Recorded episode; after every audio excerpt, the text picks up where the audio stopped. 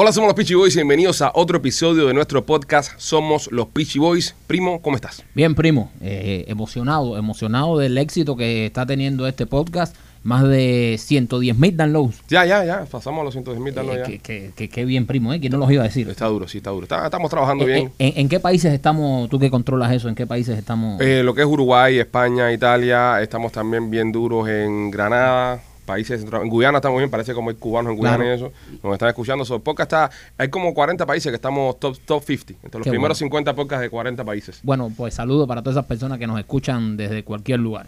Esta, este podcast es un podcast bastante especial. Eh, yo pienso que es la persona más culta que hemos tenido en el podcast, sin ofender a Willy Chirino, que estuvo por aquí también, que es una persona muy culta. Pero bueno, eh, es el primer autor, primer autor de libro eh, que tenemos en el podcast. Se trata de nada más y nada menos que el señor Lázaro Felipe García Fonseca, que acaba de publicar este libro que se encuentra en Amazon, que se llama Los Indefendidos. El libro se llama Los Indefendidos. Usted lo puede encontrar en Amazon, lo puede encontrar en Barnes Nobles, en cualquier librería a lo largo y ancho de los Estados Unidos. Y es muy interesante el libro porque narra historias eh, de narcotráfico, historias de, de, de toda aquella movida que existió por el año los 80 acá en los Estados Unidos y que implica también a altos funcionarios del régimen castrista. Y le quiero dar la bienvenida, somos los Pichi Boys, a Lázaro Felipe García Fonseca. Bienvenido, señor. Bienvenido. Gracias a ustedes por haberme invitado aquí a este, a este, a este, a, esta entrevista. Sí, no, el honor es nuestro. El honor es Una nuestro. entrevista real, una entrevista que no tiene nada de ficticio, donde se vengan, o ustedes van a enterarse de cosas inéditas que nadie supo, porque nadie contó, o nadie tuvo el valor de contar. ¿Qué lo motivó usted después de, de- de tantos años eh, escribir este libro? ¿Por qué escribe Los Indefendidos? Mira, mm, yo soy muy creyente en Dios. Cuando yo caí, mm, yo leí Josué 1.9. Mira que te mando que te esfuerces y seas valiente. No temas ni desmayes porque Dios siempre estará contigo. Y donde quiera que tus plantes pisen, esa será la tierra prometida. Yo dije, bueno, yo los nueve años que lo voy a pa- pasar aquí no lo voy a pasar jugando eh, dominó, lo voy a pasar escribiendo. Me voy a acordar de Cervantes cuando dijo, como sabe el cielo sacar de nuestras mayores adversidades nuestros mayores provechos. Y a veces pasa así. Y empecé de una manera de contando las cosas eh, como yo las viví, como, como bio- biográficas.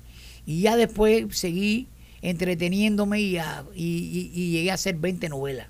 ¿Cómo vivió las cosas usted desde el punto de vista de, de un narcotraficante, que fue en su, en su momento? El libro lo dice. El libro lo dice. Lo dice aquí en el prólogo. Ok. Lee el prólogo, por favor, léelo. No, no, me gustaría que lo leyera usted, que es el autor. Así la gente puede escucharlo de su prólogo. Dedico este relato a mis tataranietos y a sus hijos, porque creo que serán los únicos capaces de no perjuiciarse por mis actos, que serán justos y sobre todo humanos. Estos relatos los he escrito sin ningún propósito económico. En su lugar los he escrito como un legado. En estos ocho capítulos que son Silvio, Tito, Mateo, Sofía, Actur, Luis el Grande y el Mayor Camejo, no he tenido que imaginar nada. Solo he usado mi memoria, que gracias a Dios a los 74 años de edad, creo que está en muy buen estado y si la memoria me ayuda, la debo aprovechar mientras me dure, antes que por causas naturales e inevitables de la vida la pierda. Porque para mí es más fácil recordar que imaginar. Debo recordar que en los últimos años he aprendido a imaginar un poco. Estos primeros ocho relatos acaecidos durante el año de 1981 los narro como ocurrieron, sin omitir ni agregar nada, sin olvidar el más mínimo detalle, porque cierro los ojos y regreso al pasado y los recuerdo todo como si lo estuviera viviendo. En mi relato narro cosas increíbles, como quién fue el patrocinador de todo. Aquí también la realidad supera la ficción pero con el perdón de mis tataranietos y sus hijos, les puedo decir que esta historia es el fruto de la costumbre de su tatarabuelo de vivir peligrosamente. Mas nadie se cree ofendido porque a ninguno incomodo. Y si escribo de este modo, por encontrar oportuno, no es para el mal de ninguno, sino para el bien de todos. Dos- De José Hernández de su Martín Fierro. Ese es el, ese es el prólogo. El prólogo del libro. Y So, al usted, final- usted relata en, en este libro de Los Indefendidos eh, Lo- lo que nadie defiende. Lo que vivió, lo que vivió usted en, en- en esa época. Es Sí. decir, en- en- cuenta eh, con lujo de detalles. He tenido la oportunidad de dejar parte del libro antes de esta entrevista. Con lujo de detalles cómo se hacían este tipo de movimientos en los años 80 por el mar, eh, trayendo la droga hacia los Estados Unidos. Exacto, exacto. Eh, lo que antes era malo y ahora es bueno, porque la marihuana cuando viene a ver hoy, hoy es bueno y Sí, cura a la sí, gente. Cuando usted lo hacía en los 80 er- era malo. En, en ese libro es muy interesante. Yo no digo que sea bueno, No, yo no digo que la marihuana sea buena, es la menos mala de todas las malas. Porque la droga, el- la bebida es más adictiva, el cigarro es más adictivo, el juego, Claro. ¿eh? todo eso es peor que la marihuana. Pero bueno, en este tiempo, en este tiempo que relata el libro, empezaron traficando con marihuana. con marihuana. Con Con marihuana. marihuana. Ok, ok. Eh, ahí eh, usted relata de mm, y, y involucra obviamente a, a estos a estos altos ejecutivos, a estos altos dirigentes cubanos como son generales eh, y tú hablas en primera persona como te reuniste con ellos y como ellos también eran parte de todo esto que, es- que se movía en Cuba y como ellos sabían. Esto, como tú acabas de decir, no tiene nada de ficción. Todo No, es no, no, todo esto es real. todo real. Todo lo que se dice aquí no hay nada que me lo desmienta. Porque yo no ni lo leí en un libro, ni lo vi en una película, Ni lo inventaste. ni lo inventé. Yo lo viví y para poderlo describir tuve que hacer 10 años. Ya yo pagué. Ok. Ya usted pagó por eso. Ya yo pagué por esto y por eso lo estoy describiendo. Si no, figúrate, ¿cómo tú vas a decir? Estuviera confesándolo. Estuviera confesándolo. Sí, sí, exactamente. Entonces, yo estoy, yo, no, yo estoy diciendo lo que es como un relato. Eh, eh, es mi biografía. Biográfico. Biográfico. Biográfico. Es para dejar algo, para dejar un legado. No quiere, yo no me estoy justificando. Yo no estoy diciendo que he hecho bueno o que he hecho malo. He hecho lo que he tenido que hacer para vivir. ¿Quién era en Mayor Camejo?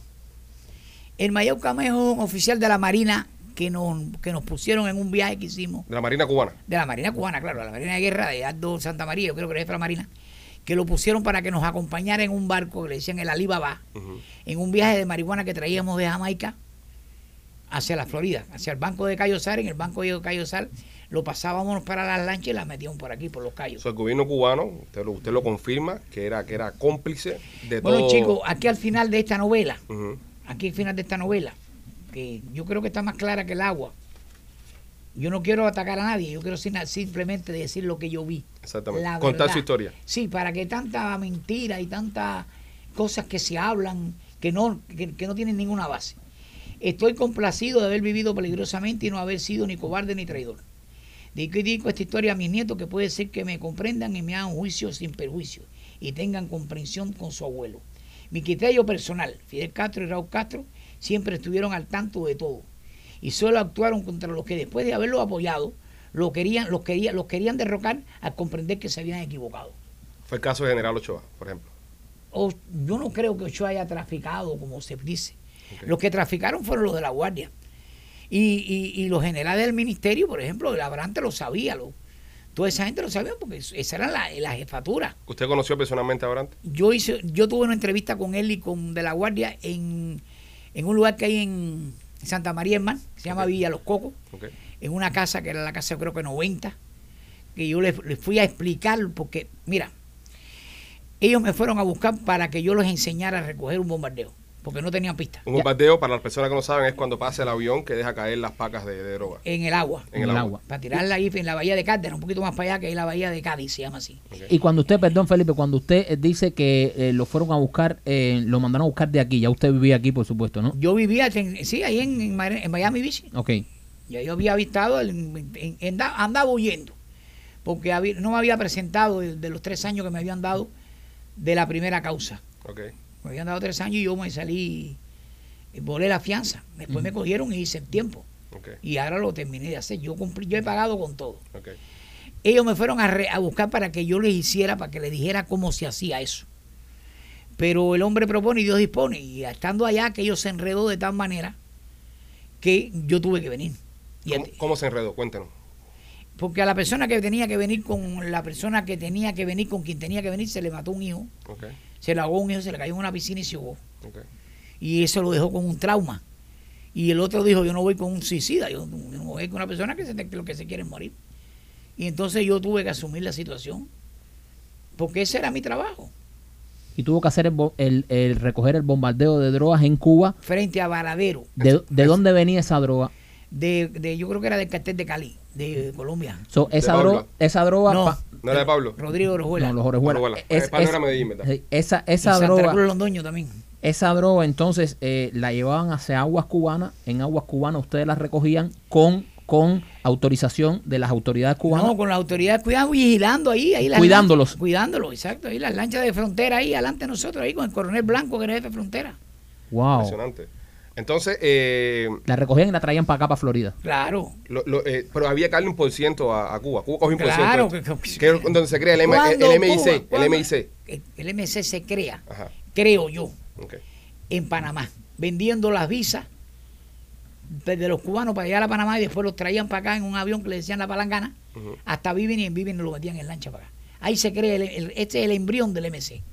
Después la cosa se traba y se complica. Para las personas que no saben qué cosa es el MIC, yo, yo he tenido la No, oportunidad de leer su libro y he eh, podido. me- yo creo que quiere decir moneda convertible, algo así. Ok, Ellos decían que eso se hacía para poder para romper el bloqueo, ok. para que pude- pudiera conseguir divisas para... Es lo que ellos decían, de lo que se dice a lo que es dicho que hecho, hay mucho trecho. hay un gran trecho. Ellos decían eso y se quedaban con parte del dinero, porque el ser humano es así, y no es así ahora, es así durante toda la historia.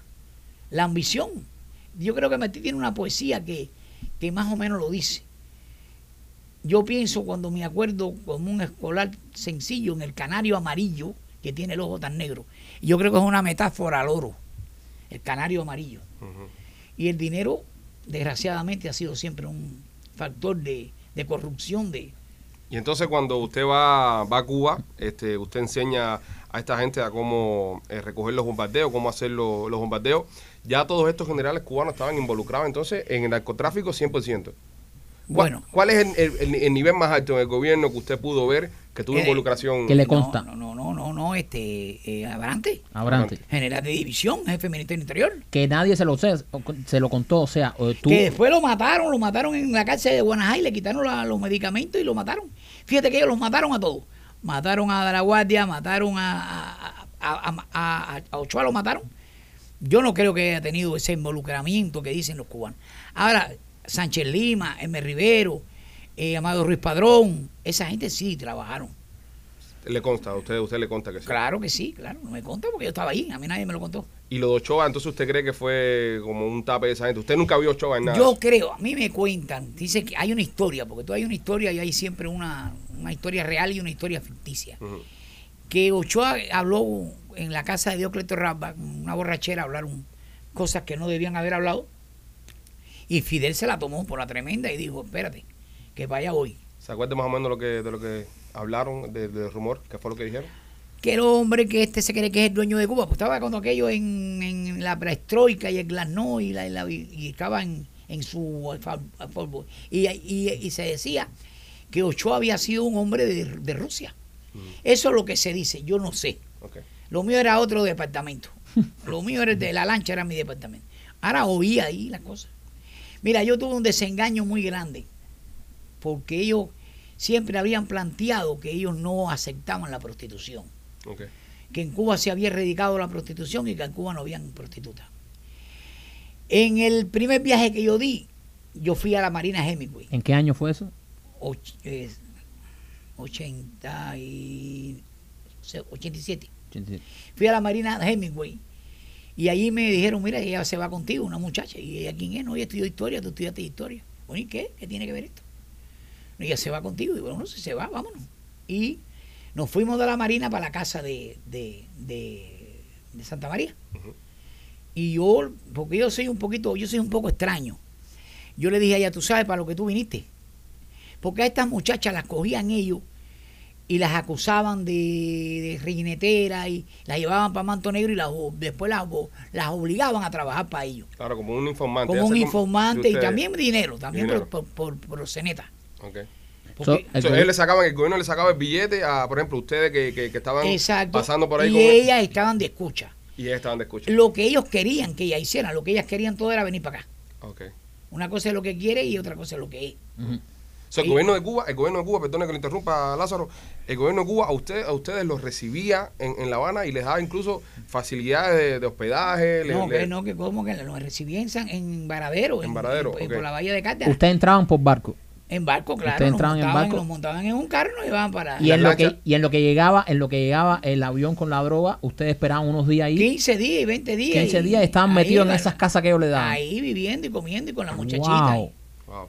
Con la muchachita. Yo le dije a ella, mira, mija, Yo tengo mujer Ujú. en, allá en Miami. Yo tengo hermanas cubanas, yo tengo mi mamá es cubana. Yo no quiero que tú hagas nada que tú no quieras hacer.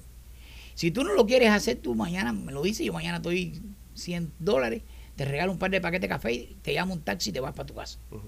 Y yo le digo a esta gente que tú no me gustaste para que tú no te metas en problemas con ellos. Pero si tú quieres, a lo que vinimos.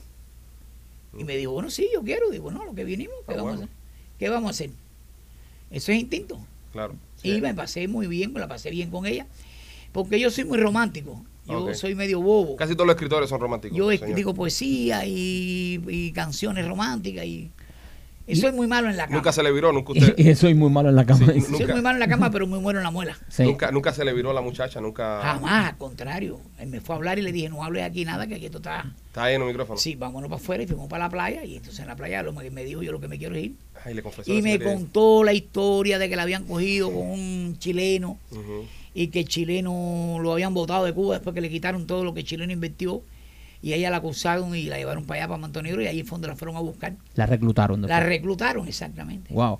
Entonces ahí te diste cuenta que sí había prostitución, que en Cuba eh, y, y que muchas y que muchas veces ellos sabían de la prostitución y decidían a quién ponérselas para que escucharan, para que informaran de, de todo lo que estaba sucediendo. Prostitución ha habido siempre, a todos los niveles, desde el Imperio Romano, desde, el- desde, desde- desde- desde la caverna, que la prostituta que se acostaba con el jefe le cogían el mejor pedazo de carne.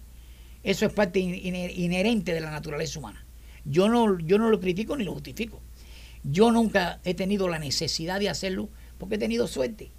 Pero dime tú un tipo que no sepa enamorar. En la prostitución evita el incesto. La prostitución evita la, la- la violación. Porque tú, tú tienes una manera de salirte del- de lo que tienes dentro. En el libro, en el libro, Los- en el libro Los Indefendidos, este, mencionas también varios, varios hechos, varios hechos que sucedieron Anteriores. anteriores. Porque es la- ese libro, ese libro es un libro que trae varias historias. Por ejemplo, Mateo, el nombre en clave de un barco, Johnny Walker, Ok, trajeron 20 mil libras. ok. ¿Y usted estuvo ahí? Sí, ahí caí preso. ¿A usted lo agarraron con Eh, Mateo? eh, eh, ese, ¿Ese pasó por Cuba también? O, no, no, no, ese vino, directo? ba- de Bahamas, de, De la, Bahamas de la. Berry Island, de la Berry Island. Ese nos cogieron entrando y nos cayeron atrás y como no pudieron pararnos, pues el helicóptero del Cocar nos tiró a los motores y lo rompió. Ahí viene la... En, la- en ¿En la- qué, ¿En qué año fue esto? Yo creo que fue en el 81, 82. Otra pregunta, otra pregunta. eh, ¿Cuál fue la, la operación Pingüino? Mira, yo le pongo Operación Pingüino al viaje de... eh, porque el, el avión, que es que eso es otra cosa. Como un avión lento, un aerocomando de dos motores. Le puse, le puse Operación Pingüino porque te venía pintado amarillo y en la cola traía un pingüino. pingüino, Un dibujo. Y yo le puse Operación Pingüino, por eso. Que se hizo en Cuba también. Sí, claro. Yo, no entiendo como un avión lento, como un, de, un aerocomando, puede brincar a Cuba de sur a norte, tirar y volver de norte a sur, pasar dos veces por arriba de Cuba. En Cuba no hay radares. ¿Tú crees que Fidel de verdad no lo sabía, que Raúl no lo sabía? Imposible. Imposible. Imposible. Porque te tienes que involucrar la Fuerza Aérea, tienes que involucrar la, la, la, la- la defensa antiaérea, al Ministerio del Interior, tienes que involu- involucrar una cantidad de personas, como la vez que nos quedamos en Cayo Largo del Sur. Ahí, eh, ahí quería hablarle. Esa, esa es parte de Mateo, la parte de historia de Mateo, donde hicieron como 3 millones de dólares y el gobierno cubano se quedó con 2.3. Por ahí yo no sé cosa, con, ¿no? qué, cómo se, con qué se quedó el gobierno cubano, porque yo me quedé con la parte mía. Yo se lo dije cuando me fui a montar, Ajá. le dije, yo me llevo lo mío como un termómetro bajo el brazo, porque ya yo tengo experiencia de esto. Y el que se forma el lío, cuando viene a ver no cobro. Sí, Pero el gobierno cubano cogía gran parte de ese dinero. Claro, el gobierno cubano. El, Gran el parte. gobierno cubano no, el, el, la- el grupo Del, Del MIC. Del MIC. el grupo, yo no digo que Fidel haya tenido ganancia eh, líquida. A la de que lo sabía, lo sabía. Claro. No sé qué tipo de ganancia tendría. A lo mejor un problema de inteligencia, de enterarse de cosas, porque todo no es, todo no es dinero. En la política hay muchas cosas que son más importantes que el dinero. En las reuniones que tú tuviste con Abrante, con los de la Guardia y con estos estos actos En eh, las reuniones no, una reunión, una reunión. reunión, con Abrante y con De la Guardia. Una eh, reunión. en la misma estuvieron los dos. Sí, Ah, yo en una mesa le expliqué que lo que, cómo lo que si yo podía, creía que se podía hacer. ¿Qué le dijo? ¿Qué le dijo que se podía hacer? Que se podía tirar en Bahía de Cádiz, se podía tirar en Bahía de Cádiz. ¿Cómo es el proceso para, para las personas que no... que O no cómo conocen? era el proceso en aquel ¿Cómo era el tiempo. proceso en aquel tiempo? Bueno, el avión viene, viene, se baja lo más que puede, tira los paquetes, los paquetes caen en el agua, tú los recoges, los metes para arriba de la lancha y para acá. ¿Cuánto pesan los paquetes? ¿Cuánto deben de pesar? Porque me imagino que a cierto peso se, se desintegra. Aquellos paquetes venían forrados en fiberglass, esos paquetes. Esos paquetes de fiberglass porque para que no se mojen. Son, bueno, un kilogramo pesa mil kilos, kilo, mil, 25, 25 por mil, 25 mil. no, no, 25 mil, no. 25 veces por mil, 20 sí, gramos, Gramos. 25 kilos. Ok. 25 mil gramos, pero 25 Y eso, eso, eso había que tener un, cierta estrategia porque te cae un paquete de eso arriba de la lanchita y te la hunde, ¿verdad? No, el, el- la, la, la, la vejiga donde viene la gasolina. Ajá. Porque ellos no pueden tomar gasolina. Porque no pueden bajar a echar gasolina. llevan gasolina repuesto en la en avioneta. una, en la- en la- sí, una vejiga de, de plástico Ajá. y retanquean de la vejiga, después botan la vejiga. Y eso tenían que coordinarlo desde que el avión salía de donde de Jamaica, ¿no? Estos salían de No, Jamaica no, o de no, Colombia. no, no, esto venía de Colombia. Y había que coordinar eso de, No, de Colombia. Jamaica es más fácil, de Jamaica es más cerca. Jamaica hay que brincar por arriba de Cuba y brincar para atrás, no necesitan, no necesitan vejiga. So, Cuba- Pero esto viene de Colombia, que son mil millas. Sí. Y entonces, eh, eh, Felipe, usted le dijo, se reúne con, con la guardia y se reúne con Abrante y le dice cuál era la estrategia que se Eh, debería con una usar. carta marina. Ujú. Ellos Una carta me marina. preguntaron qué se puede hacer. Yo le dije, yo creo, porque yo siempre cuando iba a hacer algo, decía, voy a tratarlo de hacer. Porque en este negocio tan complicado y tan peligroso, tú no puedes decir lo voy a hacer. Tienes que decir, voy a tratarlo de hacer. A ver si se da, a ver si... A ver si, vamos, a- a- como decían los romanos, hacemos todo lo que se puede y lo demás se lo dejamos a los dioses. En este, en este, en, en este, en estos trabajos tú haces, es- es- es un- no es una cosa difícil, es un, es un procedimiento. Vino el avión, tiró, bajó, se fue ya. Ahora, de que ellos lo sabían, sí lo sabía, lo sabía todo el mundo, chico. Pero si, la- si estaban la gente bañándose ahí en la playa, de- se veían de la lancha, yo lo veía. Se veía todo el, el- el escenario ese. que El- estaba- todo el escenario y se veían las lanchas de lo, del ministerio y todo, que es una formulita que tenían ellos. Y entonces las lanchas del ministerio estaban ahí como cuidando lo que todo estuviese bien. Exacto. Y que, y que, y también me imagino que una manera de tener una garantía de, oye, sí, eso llegó y aquella Y gente se se, lo recogió, llevaron. y Y, se se, recogió. recogió para ellos verlo para que después Y no, no le se perdió uno ni exacto. Exacto. exacto. Como un control. Como un control de, de, de ahí de, oye, sí, e- era el recibo, ese era el recibo. No, porque en esa oportunidad nos quedamos sin gasolina. Porque el mar estaba muy malo. Estaba demasiado picado. Y cuando el mar está picado, como que la lancha que- sufre no, más. no, muchacho, estoy dando vueltas y pim bam y pim bam y para arriba y para abajo y sacó el busto y, y de- de- te, te caes 10 veces. ¿De cuántas personas este trabajo? ¿Dos, tres personas? Debe ser de tres personas, pero en aquella oportunidad nada más que habíamos dos. Yo y Luis. ¿Qué hacen las tres personas que están ahí? Uno maneja la lancha, el otro con el bichero engancha el paquete y, Y el otro lo ayuda. otro lo sube y lo mete en la proa. Vale. ¿Y, y hasta qué año, Lázaro, ustedes estuvieron haciendo esta- este, estos ejercicios en Cuba? ¿Hasta qué año estuvieron haciendo este tipo de, de trabajos en Cuba? Por lo menos tú, ¿hasta qué año? Hasta el- allá, ya cuando yo vine, Ujú. cuando yo vine yo tenía, yo debía lo que había, lo de la primera causa que no me presenté y caí y ya. ¿Pero fue qué año? ¿qué? ¿91, 92? Yo en el 92 salí, caí en el 88, o sí, en octubre del 88 y salí en el 92. Ok. Y ya, ¿Y no, nunca, nunca más pudiste regresar a Cuba no, Ah, no, ya Cuba, ya. a, estos, a estos experimentos? Y Ya estas Cuba, ya, ya. Esta, esta es la primera de 20 eh, novelas que escribiste eh, estando eh, preso, eh, las cuales ya por supuesto pagaste por todos estos del- eh, delitos, Claro, por eso la puedes contar. Claro. Eh, la primera de 20 en esta que se llama Los Indefendidos, que la pueden encontrar en Amazon y, y en muchas No, pero vienen muchas historias dentro de esto, no sí, esas sí, sí, no, dentro de este libro Los Indefendidos vienen, Vienen varios capítulos vienen que están varios- muy interesantes, muy con- interesantes. Con, hechos reales. todos, eh, a eso iba, todos basados en hechos reales, todos basados en tu experiencia, ni le quitaste ni le pusiste nada. Nada, nada. Todo Yo es- cierro los ojos. Yo, gracias al Señor que está en el cielo, que creo mucho en Él. Haré las cosas bien o la- haré las cosas mal, pero creo en Él. Yo eh, cierro los ojos y me parece que estoy viendo el, el avión, el pingüino, soltando los paquetes. Yo tengo una memoria privilegiada. Yo leí Los Miserables hace 20 años y yo te lo recito ahora. Uno viene con eso, es parte de... Exacto. Y lo aproveché Lo aprovechaste para... lo saqué de aquí, me fui poniendo y mu- mucha metáfora, eh, mu- mucha poesía, para darle, pa, tú sabes, para darle belleza. ¿Qué narra, qué narra el, el episodio de Tito? Ah, no, el episodio de Tito está interesantísimo. El episodio de Tito no es en, no es en el agua, en tierra, Ok. es en el norte de la Florida. Eh, fue una mercancía que vino de México y, y unos cuellos rojos que vivían por allá, por Tallahassee. Se querían quedar con la mercancía. Mm. Y nosotros tuvimos que ir a, a rescatarlo y traerlo para acá, para Miami. No, pero era poquitica, eran, yo creo que eran 500 libras. Tito era el mexicano que nos sirvió de espía entre los americanos. Y los americanos se quisieron burlar de nosotros, estos cubanos que son unos bobos. Y lo dejamos esperando ahí en la esquina, como Penélope. ¿Cuántas, ¿Cuántas historias tienen los indefendidos dentro del libro? Tiene ti, mira, tiene Mateo, Mateo que es primero. tiene Tito, tiene Tito, tiene Mateo, tiene Tito, tiene el, el, el- el Operación Alibaba, que se llama, se llama el barco. Tiene a Silvio también. Silvio, no, Silvio es la primera. Silvio es la primera, ¿verdad? primera. Silvio es la primera. Silvio es una cosa extraña. Camejo también está por ahí. Mira, en el, en el capítulo de Silvio, nosotros íbamos a buscar un velero. Un velero de. Y el velero tuvo un problema en, allá en las islas, estas, estas islas que son colombianas, eh, providencial y eso, y se quedó. Pero nosotros no sabíamos nada. Y estábamos esperando en, en la marina cuando llovió, llegó Silvio. Llegó Silvio, que tenía un Y- problema. Que tenía un problema, tengo un avión en el aire, los, los lancheros me han embarcado y me van a matar, que para aquí, Se para fue acá. con unos lancheros que no, no, es decir, eh, como lo narra en el libro, le dice que, que le pegó los cuernos con otros lancheros. Con otra gente. Mickey Mouse, que Con tenía que haber ido con ustedes, que ustedes Claro, eran los yo, pues ven acá, porque no fuiste con nosotros al principio? Claro. Somos muy caros, pero lo barato sale caro. El Y- y, asunto, le, y le dan incluso un descuento, porque le iban a cobrar 25% de la ganancia y le, y le dan 20%. pues es que el Silvio estuvo preso conmigo, yo estuve preso político, yo fui preso plantado, yo tengo un balazo en la garganta, y uno aquí en el estómago y uno en un pie. Mira para eso. ¿Tú eres de los 60, plantados? Sí, yo estuve plantado.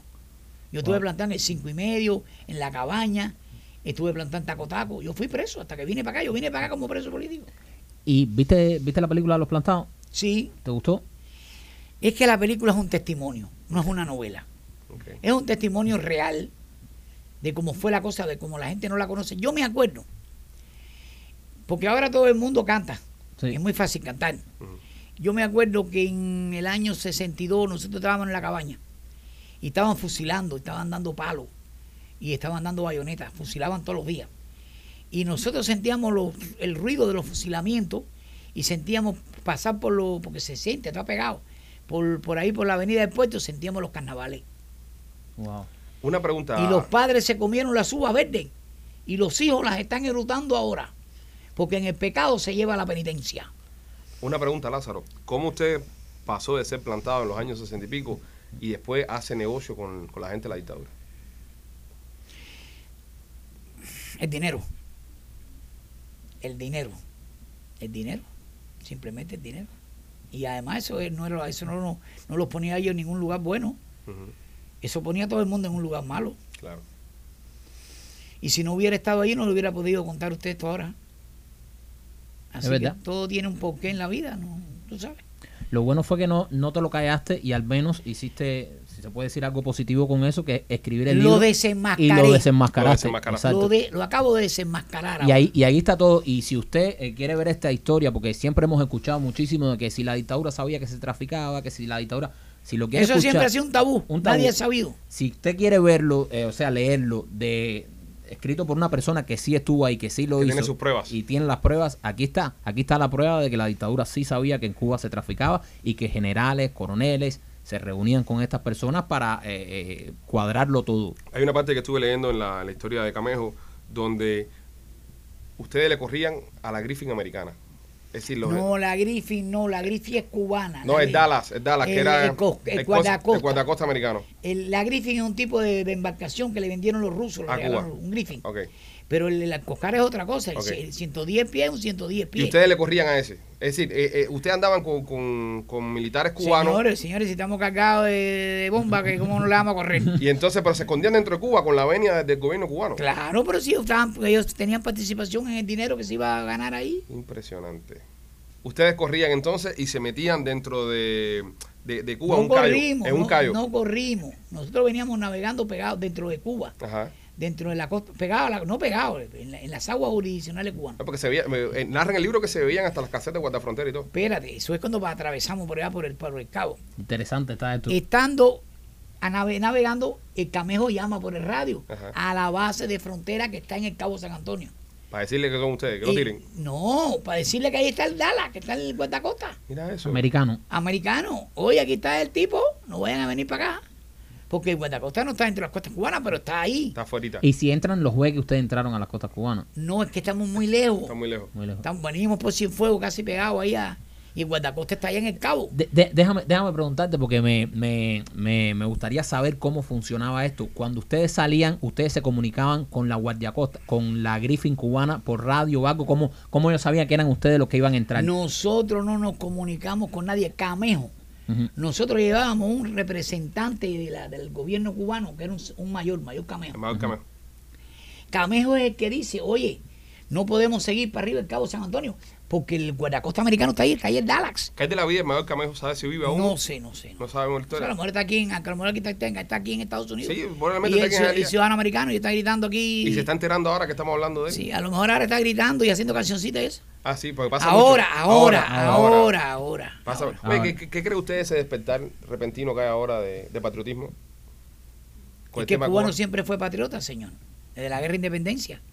Ahora, mira, hay algo que quiero que tú entiendas, que es parte de la naturaleza humana. Cuando, ma- cuando Carlos- eh, José Martín y Pérez, José Julián José Julián Martí Pérez. y Pérez fue a ver a Máximo Gómez a la República Dominicana para decirle que lo acompañara en la guerra, que iba a perder un hijo, Panchito Gómez Toro, le hace una carta y le pone al final de la carta. Y no debo ofrecerle a ustedes nada más a cambio que el placer del sacrificio y la ingratitud probable de los hombres. La revolución del Cayo, primero a los militares, después a la alta burguesía, van, van, van, van, y ahora todo el mundo. Y todavía hay gente que defienden aquello, que yo me pregunto para dónde van, ¿Para dónde van? porque aquello no tiene salida. Todavía si fueron a ganar, es que mira si los pueblos se equivocan, y mira si los pueblos hacen cosas que tú no entiendes, la plebe más que nada, que acaban de sacar en, en- en Perú a una gente de izquierda, viendo lo que está pasando en Venezuela, viendo lo que está pasando en Nicaragua, Viendo lo que pasó en viendo lo Cuba. que está pasando en Cuba y han sacado, coño. ¿Qué tienen en la cabeza? Nada, la gente se enajena, como se enajenaron para defender a, a Hitler, que le costó a Alemania 13 millones de muertos. Señor, Esa es parte de la historia, la historia de la humanidad es así. ha sido una entrevista bastante Espérate, entretenida. Pero espérate, no, no le quiero decir que esta no va a ser la última vez que nos vamos a ver, porque tiene usted 20 libros más que ha publicado y queremos que cada vez que tenga uno afuera pase por acá a hablar con nosotros. Mira, hay siete ahora en proyecto. Siete ahora en proyecto. Mira, los motivos lobo. Los Eso motivos del está lobo. ¿De qué se tratan los motivos lobo? en una poesía de Rubén Ladío Ajá. que se llama Los motivos lobo. Ujú. El lobo de Budia, el terrible lobo. Eh, fuimos, fuimos, somos y seremos. Ok. Eh, la leyenda de San Sebastián, que esa es media, eso es como media ciencia ficción, porque es un barco que se hunde en tiempo de la flota, con un tesoro y ellos andan buscando el tesoro. Está buenísimo porque tiene de todo. Hasta viene lo de los pueblos cautivos del Escambray, porque hay uno de los personajes de la novela que es, que es cubano Mm. Y le cuenta cómo fue que sacaron a los guajiros de la, del Escambray y lo llevaron para Pinar de Río. Y Viene bastante historia. Fundamentalmente toda la novela tiene mucha historia. Ismael es sobre la, la toma de La Habana por los ingleses. Ok. Pues nada, señores, eh, les recomendamos Los Indefendidos. Usted lo puede encontrar en Amazon, lo puede encontrar en Barnes Noble, en cualquier tienda eh, de libro acá en los Estados Unidos. Si se encuentra fuera de los Estados Unidos, pues en Amazon lo puede comprar también. También lo puede comprar digital. Puede bajarle en Kindle, está en todas las aplicaciones. Y es muy interesante. Al señor Lázaro le queremos dar las gracias por habernos acompañado este ratico aquí en Somos los Pichi Boys. Ya lo saben, señores, los queremos, somos los Pichi Boys. Gracias, Lázaro.